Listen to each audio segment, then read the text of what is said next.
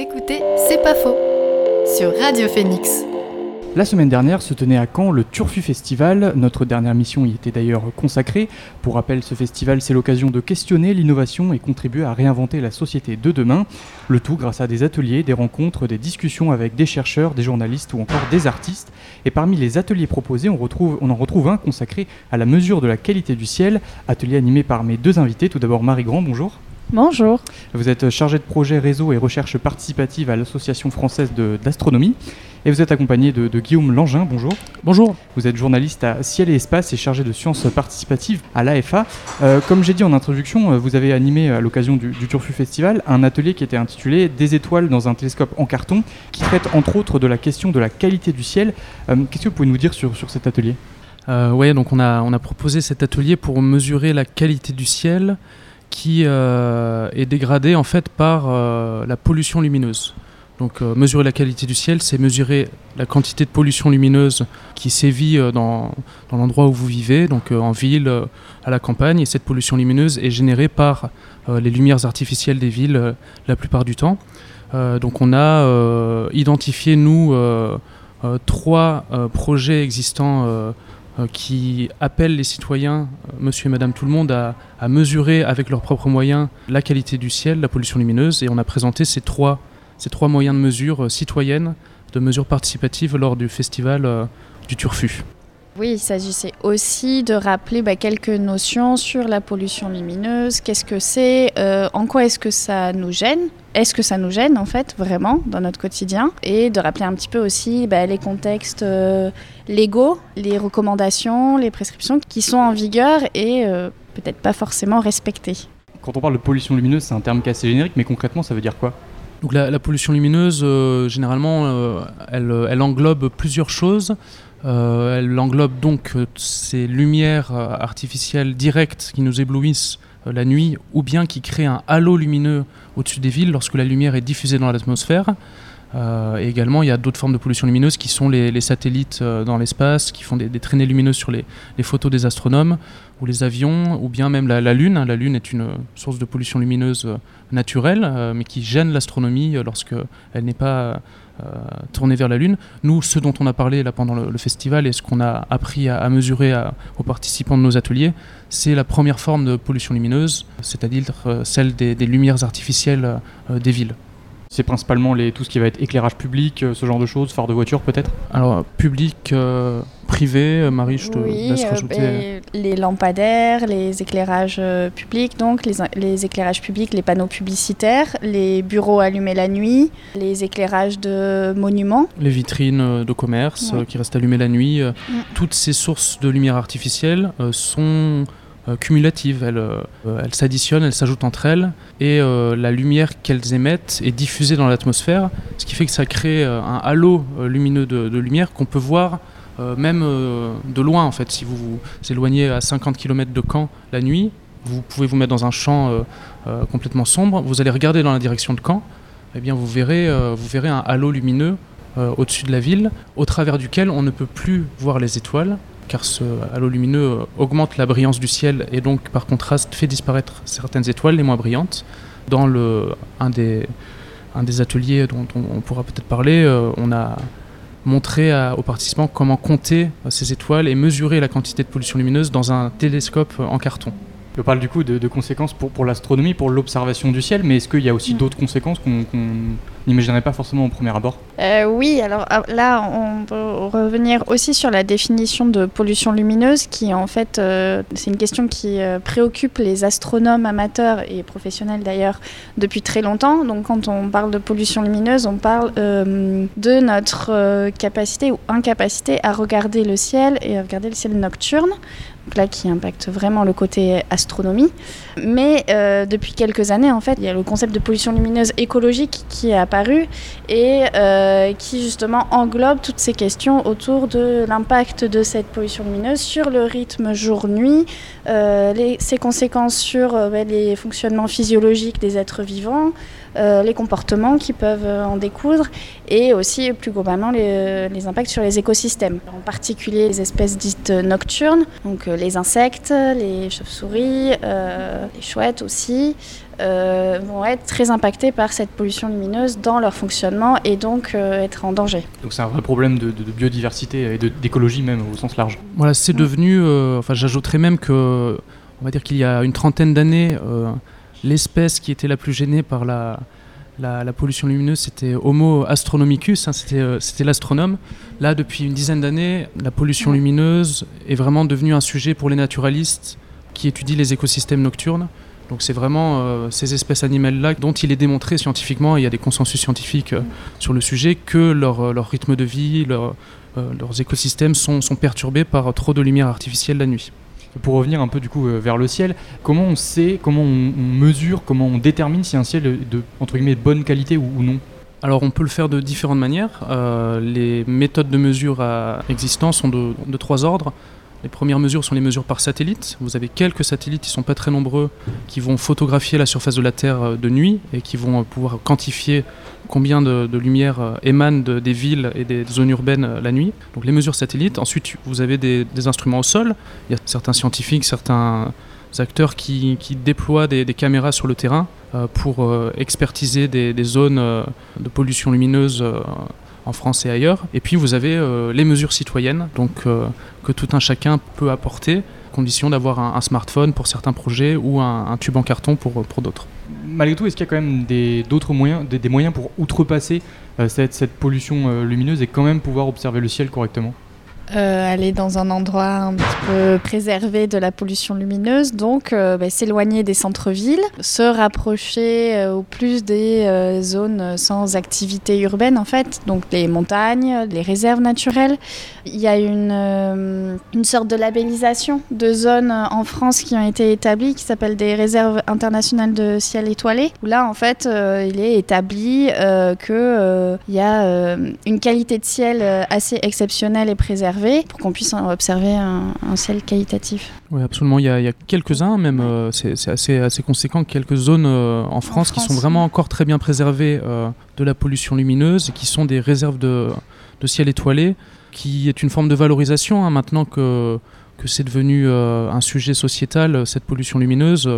certains parcs nationaux sont fiers d'afficher que dans leur territoire, la qualité du ciel est, est bonne et que qui viendrait randonner la nuit ou camper la nuit, faire du bivouac euh, là-bas, euh, pourrait voir un, ciel spectaculaire et voir la, Voie lactée euh, dans le ciel, qui est quelque chose de, spectaculaire que malheureusement beaucoup de gens n'ont encore jamais vu de leur vie, alors même que c'est la galaxie qui nous, qui nous héberge.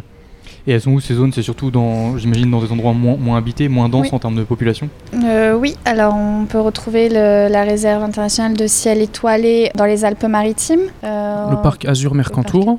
Euh, autour du pic du Midi, dans les Pyrénées. Qui était la première en France. Dans les Cévennes, il y a une réserve internationale de ciel étoilé. Plus récemment, le plateau de Mille Vaches en Limousin a été labellisé. Et il y a d'autres régions en cours de labellisation, notamment en Corse, où le ciel est, très beau. Bien sûr, plus vous montez en altitude dans les montagnes, meilleur sera votre ciel, euh, car la lumière des étoiles sera moins éteinte par l'atmosphère. Euh, le Morvan aussi. Le Morvan, euh, voilà, s'il y a des, des franciliens ou des parisiens qui nous écoutent, c'est la zone la plus sombre, la plus proche de la capitale. dans la région de Caen, il n'y en a pas à ma connaissance, mais voilà, ciel et espace à l'été 2022, on a, publié en exclusivité des, cartes de pollution lumineuse du territoire qui, indiquent les meilleurs endroits pour observer le ciel. Euh, d'après ces cartes-là, au sud de, Lisieux, par exemple, c'est pas trop mal euh, pour, les, Normands qui nous écoutent euh, et qui rechercheraient un, endroit pour voir les étoiles cet été. et, au-delà de la création de, zones vraiment protégées, il y a d'autres mesures qui sont mises en place pour, pour protéger le ciel, pour, pour contrer la pollution lumineuse? Oui, absolument. En fait, il y, a des mesures qui sont déjà en vigueur hein, euh, et qui sont dictées par euh, un arrêté ministériel, l'arrêté ministériel du 27 décembre 2018, et qui euh, liste toute une série de préconisations au, sujet de l'éclairage, des préconisations temporelles et des préconisations technologiques. Donc les préconisations temporelles dictent, cet arrêté dicte à partir de quelle heure les bureaux doivent éteindre la lumière la nuit, à partir de quelle heure les parcs et jardins doivent éteindre leur lumière la nuit, à partir de quelle heure ils ont droit de la, rallumer. Et puis il y a euh, des préconisations techniques, comme je vous le disais, euh, qui en fait dictent quel type de source lumineuse on a le droit d'installer maintenant. Et si vous regardez la plupart des lampadaires modernes, ils éclairent tous exclusivement vers le sol. Ce qui n'était pas le cas il y a quelques décennies. Euh, vous aviez beaucoup de lampadaires boules qui éclairaient principalement vers le ciel que vers le sol, et donc ils ne remplaçaient pas leur fonction d'éclairer le passage des, des, des gens ou le trottoir à l'inverse, étaient des, sources de pollution lumineuse euh, assez importantes. Ces lampadaires boules euh, doivent être euh, remplacés tous avant 2025. C'est l'arrêté ministériel qui le dit. et puis, au fur et à mesure, voilà, les lampadaires sont remplacés de plus en plus par des lampadaires qui éclairent que le sol. Mais est-ce que malgré tout, euh, les zones rurales, ou en tout cas les zones moins denses en population, sont complètement euh, épargnées par, euh, par cette pollution lumineuse Où on parlait, il y a toujours de l'éclairage public ou, d'autres sources de, lumière? Oui, la diffusion, oui, oui. C'est-à-dire que même si vous vous situez dans un endroit où, par exemple, votre municipalité éteint l'éclairage public la nuit, si vous êtes entouré de 4-5 municipalités qui, elles, ne le font pas, il y aura toujours un halo euh, diffus de euh, pollution lumineuse qui là vous, vous empêchera de, euh, de, regarder correctement le ciel. Ceci dit, il y a de plus en plus de municipalités et autres et de, de communes qui s'engagent à ben, réduire l'éclairage nocturne, soit par un usage raisonné sur certains quartiers, soit en coupant, en coupant simplement l'éclairage nocturne à partir d'une certaine heure en considérant que bon, dans les petits villages ou dans les toutes petites villes, euh, le passage euh, est assez exceptionnel pour ne pas, euh, pas qu'il y ait besoin d'un éclairage continu. En fait, la, pollution lumineuse, c'est peut-être la forme de pollution la plus facile à, solutionner parce que par nature, polluer coûte cher, coûte de l'énergie. il y a des convergences d'intérêts entre l'énergie et, le respect des écosystèmes à éteindre. Euh, éteindre, euh, voilà, on l'a vu avec la, un petit peu la, flambée du prix de l'électricité. Euh, certaines municipalités se sont mises à éteindre récemment. On estime qu'il y a au moins 30% des communes en France qui pratiquent une forme d'extinction de l'éclairage la nuit, se sont mises à éteindre bah, tout simplement pour faire des, économies d'argent et des économies d'énergie. Et c'est une démarche dont, la nature va, bénéficier, les écosystèmes nocturnes vont, bénéficier. Donc c'est voilà, c'est un peu ce qui sauve la, prolifération ou la non-prolifération de, des lumières artificielles, c'est que polluer coûte quelque chose, alors qu'il y a d'autres formes de pollution qui, euh, qui justement euh, rapportent de, de l'argent et des ressources. On continue de parler de la pollution lumineuse et d'observation du ciel avec vous deux, mais avant on va faire une petite pause musicale et écouter Bézo de Rosalia, à tout de suite dans C'est pas faux.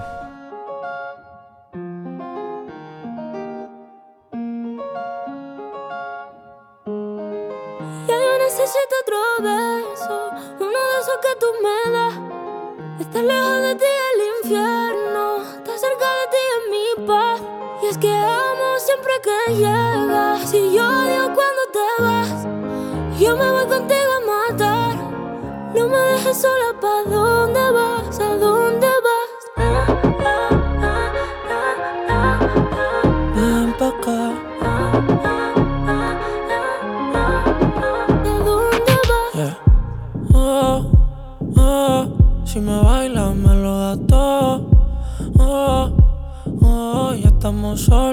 quita todo. Mis sentimientos no caben en esta pluma.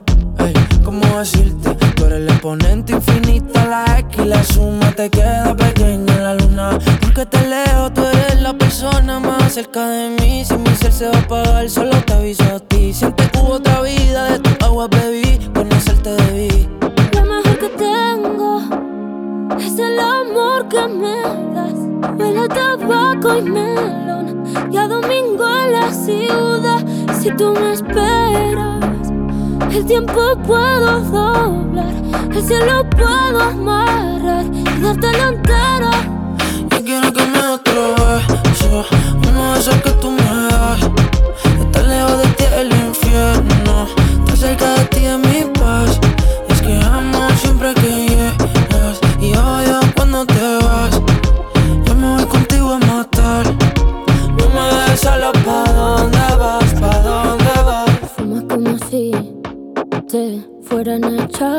fumar y bailas como sé que se movería un dios al bailar.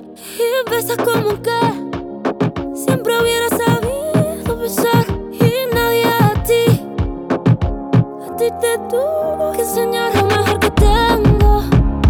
Es el amor que me das huele a tabaco y melón. Cada domingo en la ciudad. Y si tú me esperas eh, el tiempo puedo doblar y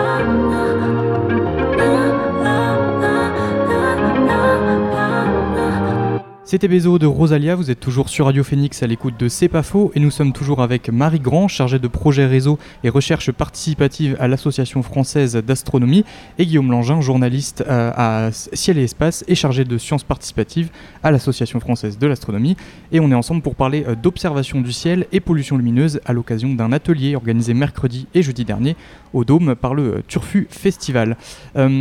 On parlait tout à l'heure un peu de ce qui a été mis en place, mais est-ce qu'aujourd'hui il y a des politiques euh, publiques concrètes qui se sont créées pour lutter contre la, la pollution lumineuse? Donc oui, ouais, comme, euh, comme on disait tout à l'heure, je pense que la chose la plus concrète euh, qui a été mise en place, c'est cet arrêté, L'arrêté ministériel, du 27 décembre euh, 2018, qui est la concrétisation d'un engagement pris par la France euh, lors du Grenelle de, de l'environnement euh, quelques années plus tôt.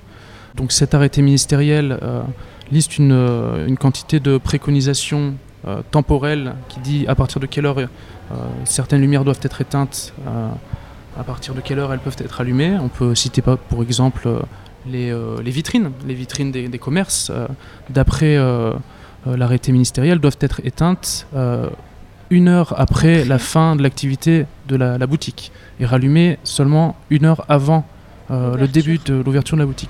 Donc si vous voyez euh, dans les rues de Caen ou d'ailleurs des boutiques qui restent allumées toute la nuit, elles ne respectent pas euh, ces préconisations en vigueur depuis 2020. Et il manque peut-être euh, des, hum, des, euh, des moyens, de, contrôle, de euh. contrôle et de sanction de, ce non-respect de, de l'arrêté ministériel. Euh, voilà pour les, actions concrètes. Je sais pas si.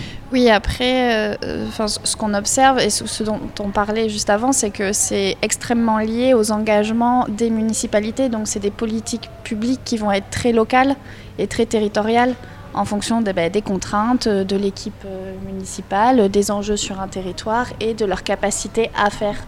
Euh, faut pas oublier. Enfin, on a dit que la pollution euh, lumineuse coûtait cher euh, à produire, mais aussi les aménagements euh, concrets sur un territoire comme une commune de, je sais pas, 25-30 000 habitants peut avoir aussi un coût qui, en fait, à court terme, sur des échelles bah, de mandats, euh, peuvent être euh, quand même assez problématiques.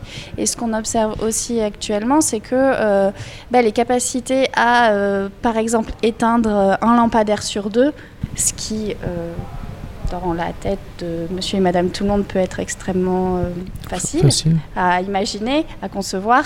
Mais en fait, le réseau électrique est fait de telle façon à ce que, en fait, non, c'est absolument pas faisable euh, sans un investissement en coût et en moyens qui peut être problématique pour des petites villes. Est-ce que c'est un sujet, euh, la, la pollution lumineuse, qui est, qui est assez connu? Est-ce que tout le monde a, a conscience des problématiques que ça engendre? Est-ce que c'est encore, ouais, est-ce que c'est encore un truc trop marginal?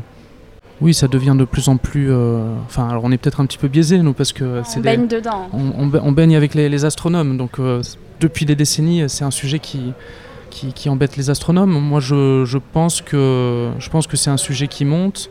Je pense que pendant les, les confinements, pendant les, les confinements, euh, il y a certaines villes qui ont continué à allumer les rues parce que, bon, comme tu l'as un peu expliqué, Marie, ça demande quand même une organisation d'éteindre. Euh, elles ont continué à le faire et là, c'était assez flagrant que, que ça servait à rien parce qu'on était euh, sous couvre-feu, sous confinement. Donc ça a peut-être un peu contribué à, réaliser qu'il y avait certaines, certaines lumières artificielles qui étaient superflues, pas nécessaires et qui, voilà, si on les coupe, on perd pas grand-chose et en plus on économise l'énergie et on, fait descendre un petit peu la, pollution lumineuse dans le ciel. Quoi. Oui, j'ai l'impression aussi euh, ce qu'on disait sur les convergences d'intérêts et la question l'économie d'énergie, euh, de, raisonnement en fait dans notre consommation, elle est de plus en plus euh, prise en considération par tout un chacun et en particulier les nouvelles générations. On l'a vu ce matin. concrètement, dans le quotidien, ça ne ça peut ne pas gêner en fait les personnes. Beaucoup de gens euh, qui vivent en ville ne sont pas forcément gênés dans leur quotidien par la pollution lumineuse. Mais euh, cette question de laisser allumer des, euh, des lumières sans grand intérêt parce qu'il y a peu de passages, parce que les vitrines des magasins, tout le monde s'en fiche en pleine nuit, ça commence à rentrer en, considération. Et j'ajouterais que c'est un sujet qui monte. Pourquoi? Parce que même si la pollution lumineuse ne gêne pas trop Homo sapiens, enfin, euh, on a dit qu'elle gênait Homo astronomicus, euh, donc euh, qui pratique l'astronomie va, va, être embêté. tout le monde ne pratique pas l'astronomie, donc ça gêne pas spécialement Homo sapiens, mais ça gêne, comme on l'a expliqué un peu tout à l'heure, beaucoup d'autres espèces mm. animales. Et pourquoi c'est un sujet qui monte? Parce que depuis plusieurs années, il commence à y avoir des consensus scientifiques établis par des naturalistes, avec des publications qui sortent et qui arrivent aux mêmes conclusions qu'il y a bien pour certaines espèces des perturbations dans leur, euh, dans leur, rythme biologique dans et des perturbations dans leurs écosystèmes nocturnes en général engendrées par la pollution lumineuse. Une fois que ces faits euh, sont établis, eh bien, euh, on peut communiquer sur, de manière plus précise et, sérieuse sur les, les, les, méfaits de la pollution lumineuse et ça devient un sujet hmm. sociétal et un sujet environnemental pour en revenir un peu sur la, problématique qui va toucher plutôt euh, Homo astronomicus, euh, on parle beaucoup en ce moment du, télescope euh, James Webb qui prend quand même des photos assez, assez incroyables de l'espace. Est-ce que lui aussi il est impacté par, par la pollution lumineuse? Alors lui pas du tout. Hmm. il, est... il, est... bien lui. il est bien parce qu'il est, il est, c'est un télescope spatial donc il observe l'espace depuis l'espace et en plus il est quand même assez, assez loin de la Terre. il est à 1,5 million de kilomètres, on l'a placé très loin. Euh, la forme de pollution lumineuse qui pourrait le, gêner, euh, donc elle n'est pas du tout euh, celle des lumières artificielles des humains, mais c'est le rayonnement naturel de la Terre.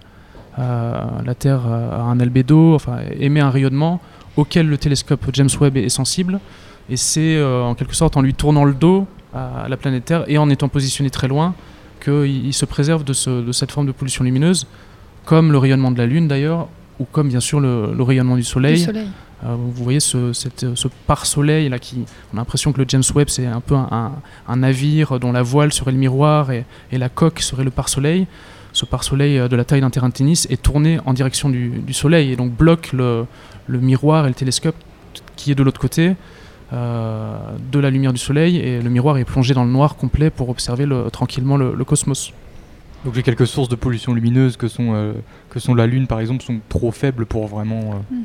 Bah, euh, les, les, les, les, mesures ont été prises par, par la, NASA et, et tous, les, tous les gens qui ont développé le James Webb de, de, se préserver de la, des nuisances de la Lune en positionnant le télescope très loin dans, dans l'espace. Pour en revenir un petit peu à, l'atelier, on, l'évoquait du coup en, début d'interview, euh, à la base vous aviez prévu euh, une expérience de comptage des étoiles si la météo le, permettait, malheureusement ça n'a pas trop pu être le cas. Euh, à quel point est-ce que la, météo peut aussi obstruer l'observation du ciel? Ah, ben, L'activité même de, regarder le ciel dépend en premier lieu de la météo. si vous avez un temps un peu nuageux comme aujourd'hui, vous pouvez peut-être apercevoir entre deux nuages euh, quelques étoiles. Euh, si vous avez euh, un temps comme la semaine dernière où c'est la tempête, là c'est impossible. On ne peut pas voir comme un comme à l'œil nu, en fait, avec un télescope, s'il y a des nuages, l'instrument ne verra pas à travers les nuages. Oui, donc l'astronomie est tributaire de la météo à, mm. à plein de titres. Donc s'il pleut, vous ne pouvez pas sortir. S'il ne pleut pas, vous ne pouvez pas sortir non plus s'il y a des nuages. Et si jamais euh, le ciel est clair, euh, mais qu'il y a beaucoup de vent, euh, ça peut devenir problématique. parce que ça fait trembler votre télescope et, d'autres, et ça vous donne froid surtout. Hein. le froid est, un des, plus grands ennemis de l'astronome, hein, amateur. Euh, dans le, dans le texte de présentation de, l'atelier sur le site du Turfu, euh, c'est écrit Les images satellites sont les plus utilisées, mais la mesure de l'œil humain est complémentaire pour évaluer la qualité du ciel. Comment est-ce qu'on apprend à, chacun à bien observer le ciel? Bah, il y, a, y, a, y, a, pas mal de petites règles euh, à respecter. La première, je dirais, c'est de, de, passer en mode, en mode nuit. C'est-à-dire en fait, votre, votre œil, euh, la nuit, va demander un petit peu de temps euh, pour, s'acclimater à, l'obscurité et, euh, et, devenir, et déployer donc toute sa sensibilité nocturne. Et ce temps, c'est à peu près une quinzaine une quinzaine de minutes. Donc si vous allez observer le ciel, que ce soit pour le plaisir ou pour une expérience de, mesure de pollution lumineuse, il faut vous éloigner des, sources directes de lumière, donc des lampadaires pour ne pas être ébloui. Et pendant une quinzaine de minutes, ne plus regarder de, de, sources euh, lumineuses. Donc euh, ne pas regarder l'écran de votre smartphone euh, qui va en fait lui aussi vous éblouir et ainsi passer en mode nuit et donc, et donc voilà, vous permettre d'avoir toute la sensibilité et vous pouvez employer une, des lampes de poche mais plutôt de couleur rouge. On est moins sensible et moins ébloui au rouge. C'est ce que font les, astronomes. Ils ont souvent une, frontale rouge, une lampe frontale sur le front rouge. Mm. J'en ai une dans, j'en avais une la semaine dernière dans ma dans le sac à dos dans ma, dans ma poche au cas où il avait fait, avait fait beau à, Caen. Mm. Après, euh, sur euh, la formation, initiation, comment reconnaître le ciel, alors on peut, euh, on peut apprendre tranquillement avec des cartes du ciel ben, à se repérer, avec des constellations. On mm. peut aussi, de façon extrêmement simple, et c'est ce qu'on a essayé de démontrer dans l'atelier, qu'avec des applications, smartphones qui sont mises en mode nuit pour pas gêner la visibilité nocturne peuvent tout à fait nous accompagner euh, un soir euh, ben, euh, sur une balade dans le ciel, à reconnaître. Enfin, ces outils nous proposent une reconnaissance des, étoiles, des, planètes qu'on peut voir et des explications, enfin des constellations, et en même temps participer à la mesure de la qualité d'un ciel. Donc des règles à connaître, mais pas besoin d'être un spécialiste de l'astronomie pour, pour observer le ciel. C'est toute l'idée. Euh, on, a, déjà parlé euh, pas mal la semaine dernière avec euh, deux des organisatrices du, Turfu. On est dans un festival qui met en avant les, sciences participatives. quelle est la place des sciences participatives dans l'observation du ciel? Alors historiquement, elle est, très grande. les astronomes amateurs et amatrices ont, toujours contribué à, la, recherche scientifique en astronomie pour une première raison qui est qu'en fait le ciel est très vaste. Si vous voulez, le, laboratoire de l'astronomie, c'est le ciel. C'est là-bas que se trouvent les sujets euh, que vous étudiez, les planètes, les constellations, les, nébuleuses, les galaxies. Euh, voilà, il y a un espace immense que les, astronomes professionnels n'ont pas le temps d'explorer dans, dans, leur intégralité. Alors de plus en plus maintenant quand même avec les, télescopes automatisés. Mais donc je dirais que historiquement, il y a toujours eu une petite place pour, euh, pour quelqu'un à se faire euh, dans le ciel en matière de découverte. Et c'est pour ça que l'astronomie amateur a, beaucoup contribué. Maintenant, il reste des, des domaines où euh, plein de petites mains sont meilleures qu'un seul gros instrument, aussi sophistiqué, aussi technologique qu'il soit. il reste des expériences de ce type-là. Mm. On peut citer par exemple la, la mesure des, des, astéroïdes par une technique appelée les occultations stellaires. Euh, c'est un cas de figure où euh, une cinquantaine d'observateurs collaborant ensemble et regardant la même étoile ensemble euh, vont réussir par un, jeu d'ombre et d'extinction de, l'étoile à dessiner la silhouette de l'astéroïde qui passe devant cette étoile et qui la fait disparaître. Un télescope tout seul, le James Webb Space Telescope par exemple, n'y parviendrait pas. Donc il existe comme ça des, des projets d'astronomie où plein de petites mains euh, sont meilleures, qui collaborent ensemble, sont meilleures qu'un instrument euh, euh, seul sophistiqué. oui, et, la mesure de la pollution lumineuse. Ça en fait partie, et d'autant plus que la mesure de la pollution lumineuse, comme on a essayé de l'expliquer, elle, comme ce qu'on disait, elle ne nécessite pas de formation particulière, d'initiation poussée à l'astronomie, ce qui peut être le cas pour toutes les contributions citoyennes, en tout cas amatrices. Euh, sur la thématique de l'astronomie comme les occultations. Là, sur la mesure de la pollution lumineuse, le citoyen lambda qui se balade, peut mesurer avec un outil très simple, son téléphone, la qualité d'un ciel. vous, Guillaume Langin, donc on, le disait tout à l'heure, vous êtes journaliste à Ciel et Espace. quand on est journaliste, surtout sur des questions scientifiques, comment est-ce qu'on vulgarise des sujets comme celui de, la protection du ciel ou de, ou de la pollution lumineuse en général? En, étant euh, le plus méticuleux possible et, euh, le plus euh, pédagogue possible. Il c'est un, la vulgarisation, c'est c'est quelque chose qui effectivement démarque peut-être un peu plus les journalistes scientifiques des autres journalistes. pour le dire autrement, un, un journaliste sportif va pas réexpliquer les règles du, foot à chaque article qu'il fait sur, euh, sur le résultat d'un match, ou à part expliquer les règles du rugby à chaque article sur le rugby. Euh, nous, effectivement, il faut qu'on veille euh, à vulgariser parce que certains sujets sont, sont un peu techniques, ou même s'ils sont pas si techniques que ça, ils sont éloignés du quotidien des gens. donc, en fait, en, six mois, si vous n'avez plus entendu parler de pollution lumineuse et de la manière dont se comporte la, lumière dans l'atmosphère, bah, vous aurez un petit peu oublié vous n'y avez tout simplement pas repensé, donc vous auriez un peu oublié euh, comment ça fonctionne, et donc ce sera bienvenu euh, qu'on vous réexplique à chaque fois, à, chaque article. Donc c'est un challenge, effectivement, euh, pour les journalistes scientifiques de, toujours vulgariser le plus possible. voilà, si elle l'espace, on essaye de, relever ce challenge le, mieux possible et, et continuer toujours de le faire. Merci beaucoup à tous les deux euh, d'avoir participé à cette émission. Je rappelle, Marie Grand, vous êtes chargée de projet réseau et recherche participative à l'Association française d'astronomie et Guillaume Langin, vous êtes donc journaliste à Ciel et Espace et chargé de sciences participatives à l'Agence française d'astronomie. Bonne journée à vous. Merci beaucoup. bonne journée. Bonne journée. Vous écoutez C'est pas faux sur Radio Phoenix.